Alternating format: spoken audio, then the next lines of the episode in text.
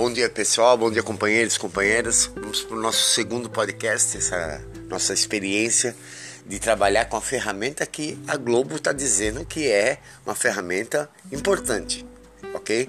Então eu conto com vocês para compartilhar, para baixarem um app, um app para poderem ouvir o podcast, baixarem um app para poderem também criar os seus podcasts e vamos trabalhar nesse mesmo intento. Hoje, agora, o, acabei de ver no WhatsApp um amigo meu o Luiz, o Luiz Fernando, Luiz Celso Fernando, ele, ele me perguntou no grupo Amigos do Vermelho do WhatsApp que o que a gente pode fazer com o podcast, como podemos aproveitar o podcast para derrotar a Rede Globo. Na verdade, hoje nós estamos falando em lutar contra a Rede Globo, né? Até porque isso seria um pouco. É, é, uma, é uma utopia achar que nós vamos vencer a Globo pelas mídias sociais, pela pequenez do nosso trabalho nas redes sociais. A gente tem um trabalho na rede social que é trabalho de formiguinha. A gente aposta nos erros dos nossos adversários, como apostamos nos erros do Bolsonaro, ele vai acabar morrendo pela própria boca, pelas próprias atitudes, e nós acreditamos que a Globo também.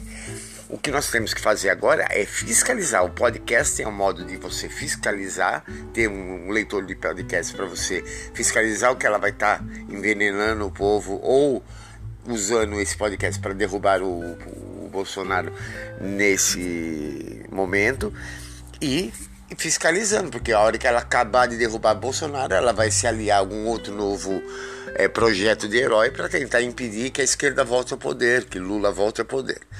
Mas no momento, ela está na nossa trincheira lutando contra Bolsonaro. No momento, é ela, você viu ontem o Lobão, até Lobão pedindo impeachment do Bolsonaro. Essas coisas nós temos que aproveitar. Nós não estamos, é aquilo que eu falei. Gilmar Mendes é um lixo e nós estamos, estamos compartilhando as coisas que ele tem falado. Porque ele está dentro da nossa trincheira lutando contra o mesmo inimigo, certo? Então, no momento, nós vamos aproveitar o que a Globo está fazendo com o Bolsonaro, né? Fiscalizando, porque ela vai estar sempre protegendo o Moro, e nisso nós vamos estar denunciando, através dos podcasts também, que eu acho que o podcast é realmente uma, uma ferramenta que fala, o povo tem preguiça de ler, o povo não quer saber de, ter, de perder tempo, o povo quer o fast food da notícia, né?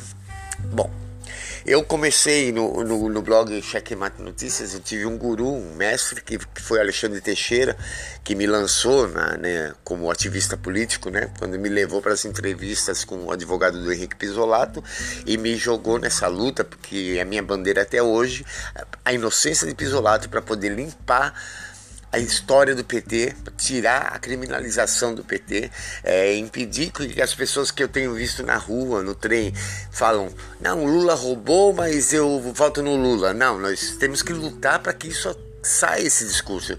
Não, Lula não roubou, o PT não fez nada. Nós temos que lutar para provar a inocência de, de Pisolato, para poder termos um Lula realmente livre lá na frente. Esse é o meu trabalho, essa é a minha bandeira principal.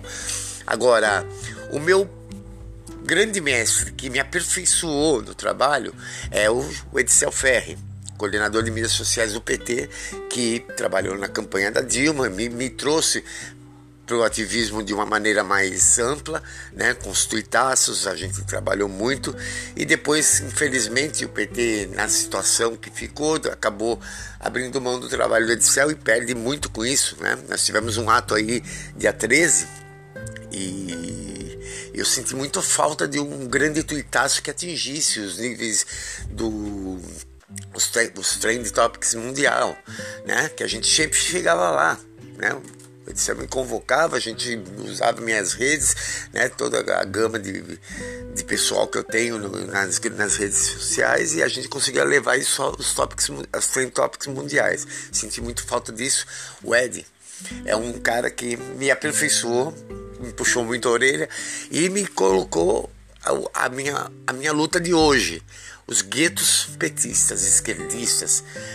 Eu sou criador do, do Mexeu com Lula, Mexeu Comigo, no Facebook, com quase 200 mil membros. Infelizmente, um grupo fechado, um gueto petista, mas um celeiro de informações muito bom. Um dos grupos que, que é o que me dá um pouco mais de status como, como ativista político.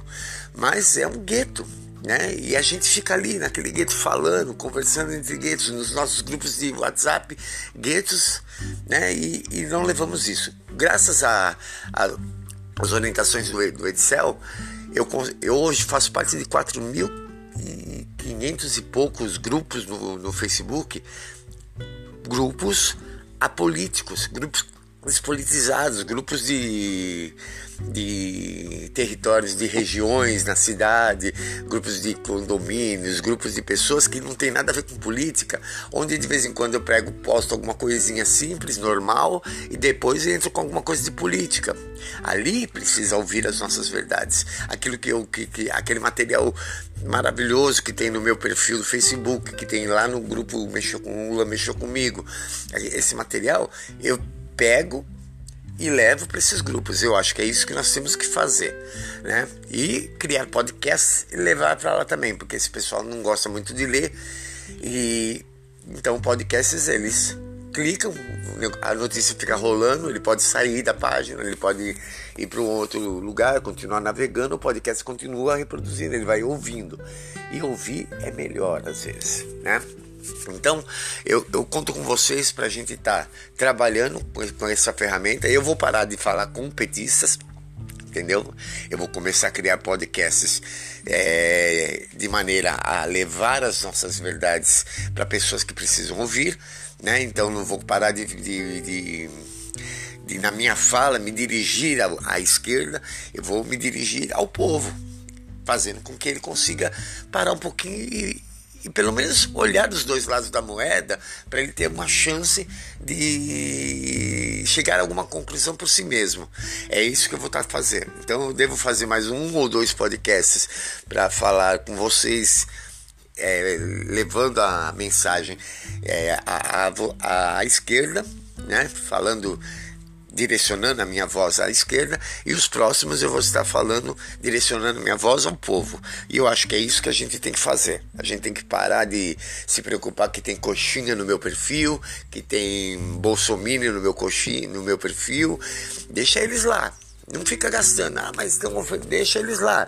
Você não tem que ficar discutindo. Mas cada vez que ele vai lá criticar o seu, o seu post, lá no feed de notícias dele vai aparecer fulano de tal falou no post e tal. Aí o amigo dele, que não tem nada a ver com, a, com o que ele foi fazer lá, ele vai visitar o seu perfil para ver que ele é curioso, clica para ver o que, que ele foi falar lá, o que, que ele curtiu.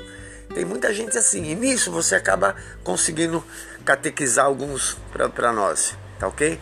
Queridos, bom dia e vamos aproveitar mais essa ferramenta. Não esqueça de compartilhar, de interagir, de, de deixar sua pergunta, de questionar, de estar tá se envolvendo com essa nova ferramenta. Eu conto com vocês, um abraço.